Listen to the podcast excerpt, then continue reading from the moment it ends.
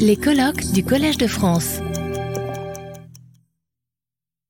Nous allons écouter maintenant euh, Magali Reguezazit, qui est euh, entre autres euh, une spécialiste des inondations. Vous avez, fait, votre thèse sur la vulnérabilité de Paris par rapport aux inondations. Vous avez étendu ça à d'autres cas. Mais là, vous allez nous parler de la résilience urbaine. Donc, euh, on vous écoute. Bonjour, donc merci de votre invitation. J'espère que vous m'entendez. Je, suis en pleine résilience à une laryngite euh, aiguë qui fait que ce matin j'étais encore à faune. Donc euh, voilà. Euh, donc merci beaucoup pour cette invitation. Alors je un petit peu changer euh, ce que j'avais prévu de dire par rapport justement à l'intervention d'Armel, euh, qui a évoqué beaucoup de choses. Et, et je vais commencer par le titre en fait de la présentation, puisque euh, cette présentation, elle, elle- s'appelait euh, du risque climatique à la résilience. Il se trouve que moi j'ai travaillé, j'ai commencé à travailler sur la résilience il y a maintenant une bonne quinzaine d'années, euh, à une époque où on m'expliquait que franchement ça n'avait aucun intérêt. Donc l'ANR me renvoyait régulièrement mes projets en me disant que vraiment c'était pas un sujet de recherche, comme quoi. hein. Et puis, euh, et puis je, on n'aurait jamais en fait posé la question comme ça, on l'aurait inversé. C'est-à-dire qu'on serait d'abord parti de la résilience urbaine pour ensuite regarder la résilience urbaine au risque climatique. Et le fait d'inverser les choses, c'est à la fois la convergence entre une évolution euh, qui est liée à l'opérationnalisation de cette notion de résilience, notamment dans le cadre du dernier rapport d'expertise du GIEC, mais au-delà évidemment de cette notion de ville résiliente qui est venue euh, euh, pénétrer le milieu de l'aménagement et de l'urbanisme, qui est venue un peu faire bouger les questions de la ville durable, notamment en, Europe et en France. Et puis, parce que derrière, il y a un thème qui est un thème récurrent, euh, qui intéresse beaucoup les, les géographes, mais aussi d'une certaine manière les historiens, qui est celui de l'adaptation. Adaptation que vous voyez aujourd'hui euh, monter en puissance dans le discours euh, notamment des hommes et des femmes politiques, sachant que la France est sur le point d'adopter son troisième plan national d'adaptation. Vous ne saviez sans doute pas qu'il y en avait déjà eu deux. Eh bien, nous en sommes au, troisième. Donc cette inversion, en fait, elle est, elle est symptomatique, euh, avant même de savoir ce que ça veut dire, euh, du glissement entre la résilience, qui est au départ un concept, une notion, là aussi on pourrait en discuter, qui est fondamentalement descriptif. Euh, descriptif, euh, c'est-à-dire qu'on va regarder a posteriori un processus de relèvement. Alors on va dire d'un système parce que peu à peu on a compris que ce qu'on regardait est quelque chose de complexe, alors pas simplement compliqué, hein, de complexe, c'est-à-dire avec des effets d'interaction, de rétroaction, de choses qu'on a un peu de mal à attraper. Et puis, euh, donc, quelque chose de descriptif a posteriori qui reconstruit, c'est le cas de le dire, sous la forme généralement d'un récit, euh, un processus. Et ce processus n'est pas linéaire. Il y a des temporalités, il y a des rythmes. Euh, et souvent, d'ailleurs, ce processus, il a été beaucoup, en fait, c'est ce que font n'importe quel chercheur hein, en sciences humaines et sociales, les historiens comme les géographes, on va regarder a posteriori, raconter, tout en sachant bien que ce n'est qu'un modèle. Ça ne fait que rendre compte de quelque chose, avec évidemment des variations. Si on change d'échelle, euh, euh, si je regarde évidemment euh, Paris, c'est pas la même chose que si je regarde toute la région parisienne, c'est pas la même chose que si je regarde le quartier, et puis c'est pas la même chose que si je le regarde sur 5 ans, 10 ans, 15 ans, etc. Et donc dans, ce- dans cette reconstruction que nous, les, scientifiques, on a l'habitude de faire, euh, finalement, c'est effectivement un outil très puissant un outil heuristique très puissant, qui a d'ailleurs fait l'objet de beaucoup de critiques, notamment chez mes collègues historiens, puisqu'au départ, quand on a travaillé sur la résilience urbaine, on était euh, quelques, à l'époque, jeunes collègues euh, qui n'étions pas encore en poste. On avait des archéologues, on avait des historiens, on avait des sociologues, des économistes, et on se disait, bah, par exemple, est-ce que ça a un sens de parler de la résilience euh, de telle ou telle ville dans la Rome antique ou dans la période préhistorique, ou qu'est-ce que ça veut dire de regarder, par exemple, la résilience de villes d'Amérique latine, c'est l'ouvrage d'un Musset sur les villes nomades, qu'est-ce que ça veut dire? Et beaucoup de gens nous disaient, mais en fait, ça n'a pas de sens parce que euh, ce sont des anachronismes, en fait. Ce qu'on est en train de faire, c'est de l'anachronisme, on projette euh, des notions qui sont déjà existantes. Et par exemple, beaucoup de collègues préféraient parler du post le post-apartheid. Euh, certains aussi travaillaient sur les questions de reproduction sociale et spatiale. Euh, on reprenait l'ouvrage d'Henri Lefebvre qui a été cité hein, pour dire, bah voilà, en fait, c'est la fabrique, hein, et dans cette fabrique, il y, a du re, il y a la part du même et l'autre. En soi, on enfonçait des portes ouvertes, hein, il y a des choses qui changent et il y a des choses qui changent pas, voilà, super. Et puis, euh, et puis à un moment, on s'est rendu compte que, un peu malgré nous, ce terme euh, était brutalement passé dans le champ opérationnel. Et là, ça change tout parce que vous prenez un terme descriptif, a posteriori, qui rend compte de quelque chose. Vous en tirez des facteurs beaucoup de facteurs qui vont interagir, qui peuvent vous dire pourquoi cette ville n'a pas disparu, pourquoi au contraire celle a disparu. Alors grosso modo, il n'y en a quand même pas beaucoup qui ont disparu. Hein. et quand elles disparaissent, on se rend compte que c'est pas juste parce qu'il y a eu un séisme, c'est pas juste parce qu'il y a eu une inondation, il y a des choses derrière, il y a du multifactoriel, il y a des causes cachées. Mais qu'est-ce qu'on en fait quand on veut faire de cette notion un outil opérationnel qui devient prospectif? Qu'est-ce que ça veut dire que de construire une ville résiliente? Qu'est-ce que ça veut dire de faire une ville qui disparaît pas? Parce que grosso, là aussi, quand vous regardez la résilience, qu'est-ce que c'est? C'est la capacité d'un système à absorber un choc. Soit. Mais encore. Qu'est-ce que ça veut dire absorber un choc? Est-ce que ça veut dire euh, se reconstruire à l'identique? C'est par exemple ce qu'avait montré une de mes collègues, Chloé Voisin, sur la ville de Dresde, où effectivement vous avez une reconstruction à l'identique en façade. Hein. On refait vraiment à l'identique et puis derrière tout a changé évidemment. Bon. C'est un peu la ville Disneyland, si vous voulez. On, fait, on refait à l'identique. Est-ce que ça veut dire la, résilience de Haïti après le séisme? Ou en réalité, on reconstruit plus ou moins et surtout, on reproduit à l'identique les mêmes causes et donc, en fait, on enracine la vulnérabilité, voire ça se dégrade Ou est-ce que c'est ce qu'on nous vend dans le marketing urbain, qui est ça va être une ville plus belle, plus grande, plus juste, plus forte? Ça, c'est le concept qui a été forgé aux États-Unis parce que là-bas, la résilience, elle s'inscrit dans un narratif de la catastrophe qui est un peu différent. La catastrophe, c'est bien sûr, c'est terrible, c'est le drame, mais derrière, c'est l'occasion d'éprouver, on, vous éprouve pour montrer à quel point vous êtes capable de vous le relever. Et donc, vous avez des avions qui arrivent dans des tours, c'est terrible, on s'arrête un moment, on fait voilà, mais après, on reconstruit quatre tours, on refait la station de métro, et puis on en profite pour exclure aussi. Et donc ces questions-là étaient d'autant plus prégnantes que pour beaucoup de collègues de sciences sociales qui travaillent dans les Suds, la résilience devenait en fait un prétexte, devenait un habillage pour vendre la ville néolibérale. Parce qu'en réalité, derrière, la résilience devenait normative. Il y avait la bonne ville qu'on allait construire et reconstruire, puis il y avait la mauvaise ville. Il y avait la bonne victime, celle qui se relève, qui prend sa pelle, qui creuse, qui se capacite, qui s'auto-organise. Alors on peut lui donner des moyens, hein, mais euh, et puis il y avait la mauvaise victime, l'assistée, qui est devenue la victime de l'assistana, à qui il faut quand même pas donner de l'argent trop, parce que quand même, vous voyez, d'abord elle va le dépenser parce qu'elle est forcément corrompue, et puis bon, hein, quand même, elle, elle chante pas, quoi, elle n'est pas heureuse de se reconstruire. Elle, elle dit que non, quand même, que ça va pas, parce que la reconstruction de la ville, ça veut dire euh, des milliers de pauvres qui sont euh, exclus. Et tout ce débat s'est cristallisé sur la question de la Nouvelle-Orléans en 2005 après Katrina, qui a été présentée comme l'archétype de la ville résiliente.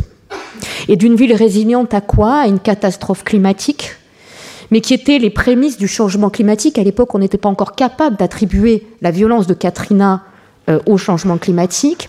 Dans un contexte très particulier, un golfe du Mexique avec de l'exploitation du pétrole qui avait aussi participé à la vulnérabilisation de la ville, etc. Et donc la résilience devient le terrain de jeu hein, euh, où on va, euh, euh, Big Gates arrive, tous les, toutes les utopies arrivent dans le, dans le, dans le wagon des, des milliardaires philanthropes, et puis on va reconstruire, et puis c'est magnifique et tout ça. Et alors quand vous regardez les indicateurs, d'un côté c'est super, ben, il y a moins de pauvres, il y a moins de, il y a moins de criminalité, il y a moins moins. Puis quand vous regardez les pauvres qui restent, vous voyez que là où il y avait un hôpital, ben, maintenant il n'y en a plus. Euh, que les femmes, euh, eh ben, les femmes, elles ont dû se prostituer, que les enfants, il y a eu des tas de, mécanismes d'exclusion où euh, ben, ceux qui avaient accès à des soins, parce qu'il y avait encore un système un peu particulier à la Nouvelle-Orléans, n'y avait plus accès, etc., etc., etc. Et donc en fait, des collègues sont même allés à parler de résilience toxique pour montrer comment, d'ailleurs, ce discours magnifique de la résilience, eh bien, il y avait derrière une résilience en fait des facteurs de vulnérabilité. Alors pourquoi je vous raconte tout ça? Parce que ça peut paraître très abstrait, mais aujourd'hui, on a quand même un petit sujet qui s'appelle le changement climatique, dont on parle beaucoup. Et un sujet derrière dont on parle beaucoup moins, c'est l'érosion de la biodiversité.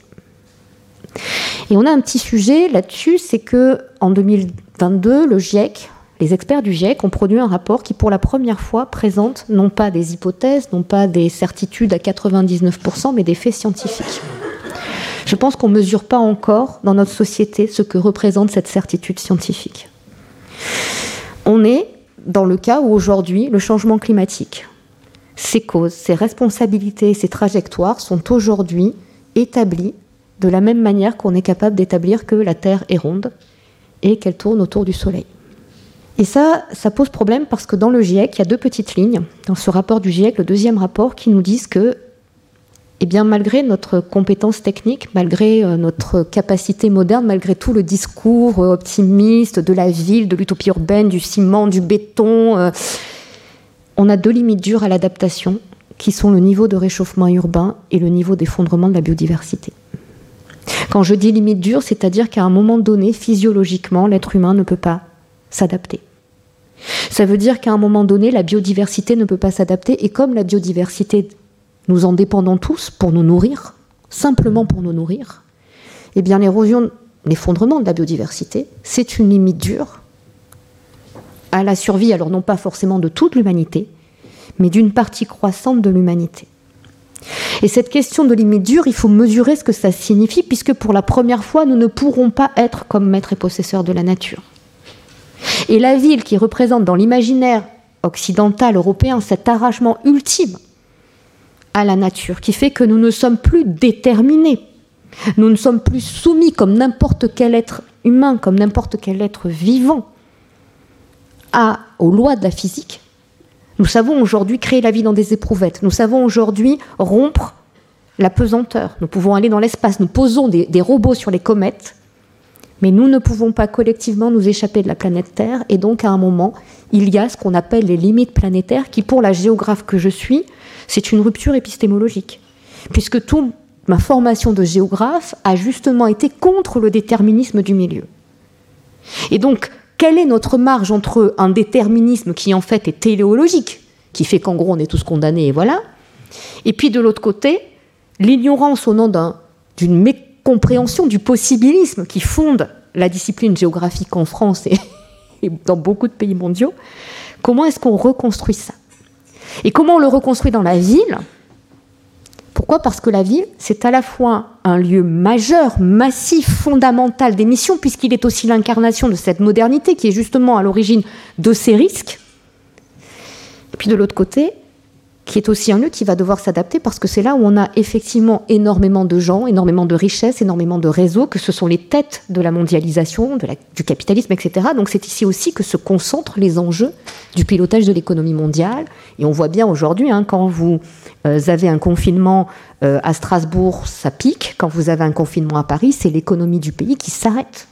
Même si dans le reste de la France, on peut gambader.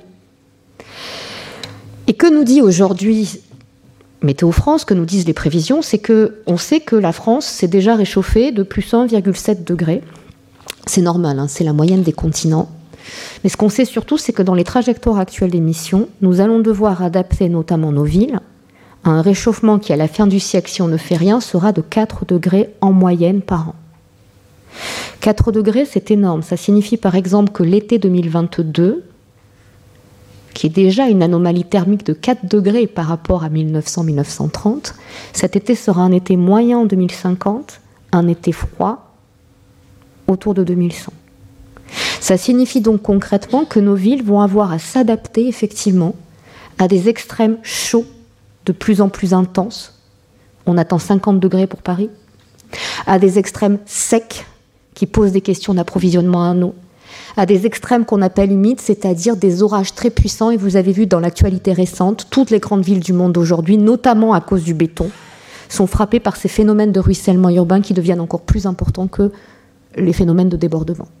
Le tout dans un contexte où on a déjà des mécanismes irréversibles de montée du niveau marin, de fonte du niveau des mers et d'érosion de la biodiversité, qui pourront être freinés mais pas stoppés si on atteint ce fameux net zéro qui arrête le thermomètre. On ne revient pas en arrière, mais déjà c'est très bien, on stoppe le thermomètre. Sauf que dans le narratif qui est produit, cette question de la résilience des villes, en fait, elle passe effectivement par une adaptation, qui est une adaptation non pas simplement à ce qu'on a dit le climat, les extrêmes, euh, les tendances, mais aussi à une société neutre en émissions, qui a baissé sa demande en eau, qui a baissé sa demande en matériaux, qui a baissé sa demande en terre.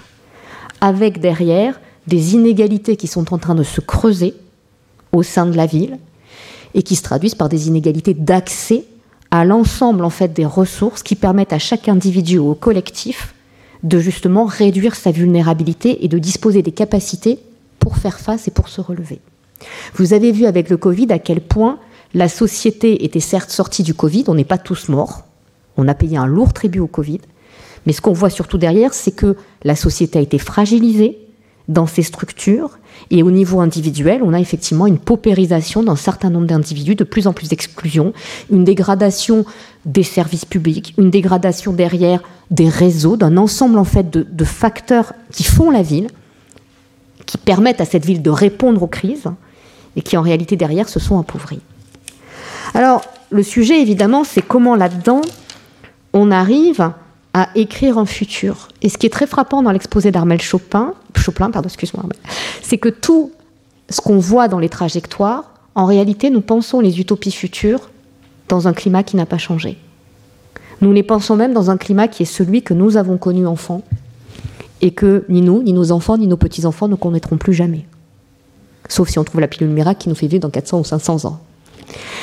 Et cette difficulté à penser la ville du futur dans un climat qui change, qui est la même d'ailleurs que la difficulté à penser la ville du futur dans une géopolitique qui change. Nous continuons à avoir une vision très atlantico-centrée, comme si ce qui se passait en Asie ou dans les Suds n'existait pas. Eh bien, cette façon de se projeter, elle est très problématique dans les villes européennes parce que d'une certaine façon, le logiciel de l'imaginaire est en panne. Parce que, et je reviens à, mon histoire de, ville résiliente, en 2005, il y a un ouvrage absolument magnifique, pluridisciplinaire, de Laurence Veil et Richard Campanella, qui moi m'a accompagné dans tous mes travaux. C'est un ouvrage qui sort juste après, alors juste après c'est la recherche, hein, donc en fait c'est 2005, mais ça sort après les attentats euh, du 11 septembre. Et quand il est publié, on est au lendemain de Katrina. Ce sont les deux événements qui ont réinstallé la résilience aux États-Unis et qui ont permis de repenser cette résilience. Et un des chapitres alors vous avez dans ce livre hein, des ouvrages sur 45, sur, enfin, ils ont pris vraiment des, tas de villes, Chicago, le grand incendie de Chicago, qui a par exemple été étudié magnifiquement par Hélène Harter. Enfin, on a vraiment un ensemble de, de cas d'études historiques. Et vous avez tout un chapitre sur ce qu'ils appellent les narratives, les récits. Et c'est ce récit qui est en panne. C'est ce récit justement de la ville résiliente, parce que la, résilience, au fond, qu'est-ce que c'est? La résilience dans le cadre de l'adaptation au risque climatique, c'est une bifurcation. C'est-à-dire que c'est l'inverse de la résilience. C'est-à-dire que nous allons devoir apprendre à produire, consommer, habiter, nous déplacer, faire société différemment. Exactement comme au moment de la révolution industrielle, hein. il y a beaucoup de choses qui ont changé. Mais ce qui fait qu'on peut encore parler de résilience de ville, c'est justement cette identité. C'est ce qui fait que Paris sera toujours Paris. Même si le Paris de Baudelaire n'était déjà plus celui des années 50, et même si le Paris d'aujourd'hui n'a rien à voir avec celui de 1910 et celui de 2030 n'aura rien à voir avec celui d'aujourd'hui. C'est cette question de l'identité qui est fondamentale. Et cette question de l'identité, elle est vertigineuse aujourd'hui parce qu'elle s'enracine aussi dans ce pluriel des identités, dans ces conflits d'identité, dans ces conflits d'imaginaire. Et elle s'enracine aussi dans cette question de la normativité des récits, de l'histoire qu'on raconte. Scientifiques du climat qui sommes absolument incapables aujourd'hui de projeter des récits sur ce que sera la société décarbonée. Moi, je peux vous parler des heures du diagnostic, je suis très en peine de vous parler d'à quoi va ressembler la société en 2050. Et donc, cette traduction-là, finalement, elle est dans l'idée que, d'une certaine manière, cette ville résiliente, elle se nourrit aussi d'une panne d'imaginaire plus exactement, elle ne se construit pas encore sur des nouveaux imaginaires. Quand je regarde les images qu'a projetées Armel, sincèrement, il y a 15 ans, quand je faisais mes cours sur la ville durable, je projetais les mêmes. Du vertical, du vert, des fois il y a un peu de bleu. Alors il y a des gens, ils sont de toutes les couleurs, ils se font des bisous, ça c'est quand on est dans la version, euh, voilà. C'est l'archétype de l'écoquartier euh, français. Hein. Euh, on, en a des dizaines des comme ça. Et puis de temps en temps, il y a la ville sur l'eau, la ville sous terre. Et puis sinon, c'est la dystopie. Alors là, la dystopie, on en a des, caisses.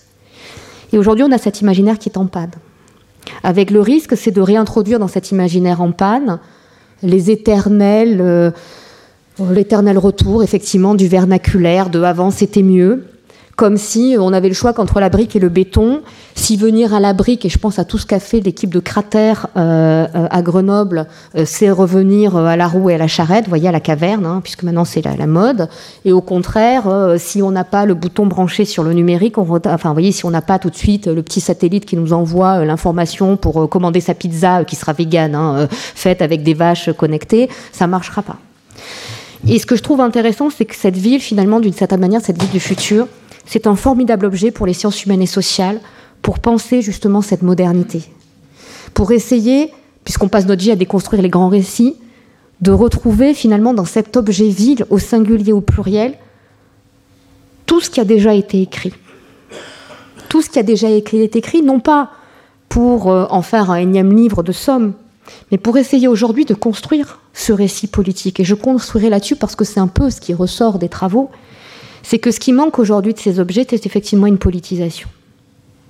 Je ne parle pas de la politisation au sens de rapport de force, de pouvoir qui est omniprésente. Euh, Jean-Baptiste l'a montré, Armel l'a très bien décrit, ces inégalités, etc.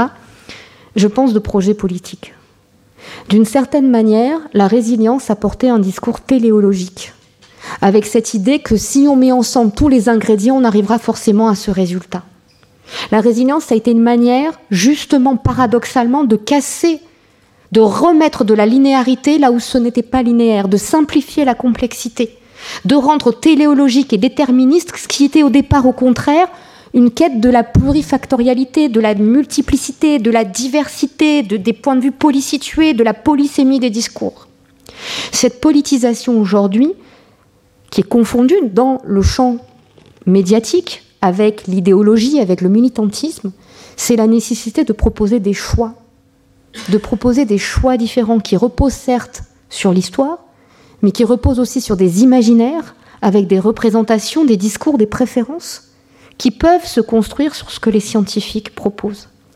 Et donc dans ce cadre-là, le risque climatique, et je conclurai là-dessus, d'une certaine manière, le risque climatique, c'est un risque parmi d'autres. On pourrait parler des risques sociaux, on pourrait parler des, des risques politiques, on pourrait parler des risques sanitaires ça n'est qu'une autre manière de cristalliser les choses, peut-être un peu plus simple, entre guillemets, parce que ce risque climatique, il est mesuré, il est objectivé, il est quantifié. Peut-être aussi parce que ce risque climatique, il nous remet finalement sur des pas de temps qui redeviennent des pas de temps de notre, non pas tant euh, représentation, mais que de notre perception. Parce que pour la première fois aussi, nous avons perçu dans notre corps, dans notre chair, les effets de ce changement climatique dans la vie. Et ce que vous voyez se passer aujourd'hui, c'est de nouvelles échéances. 2030, c'est demain. 2050, un peu plus loin, mais c'est le temps du projet d'aménagement. Nous revenons en fait à des échelles humaines et des échelles temporelles qui sont celles appréhendables par l'individu et le collectif.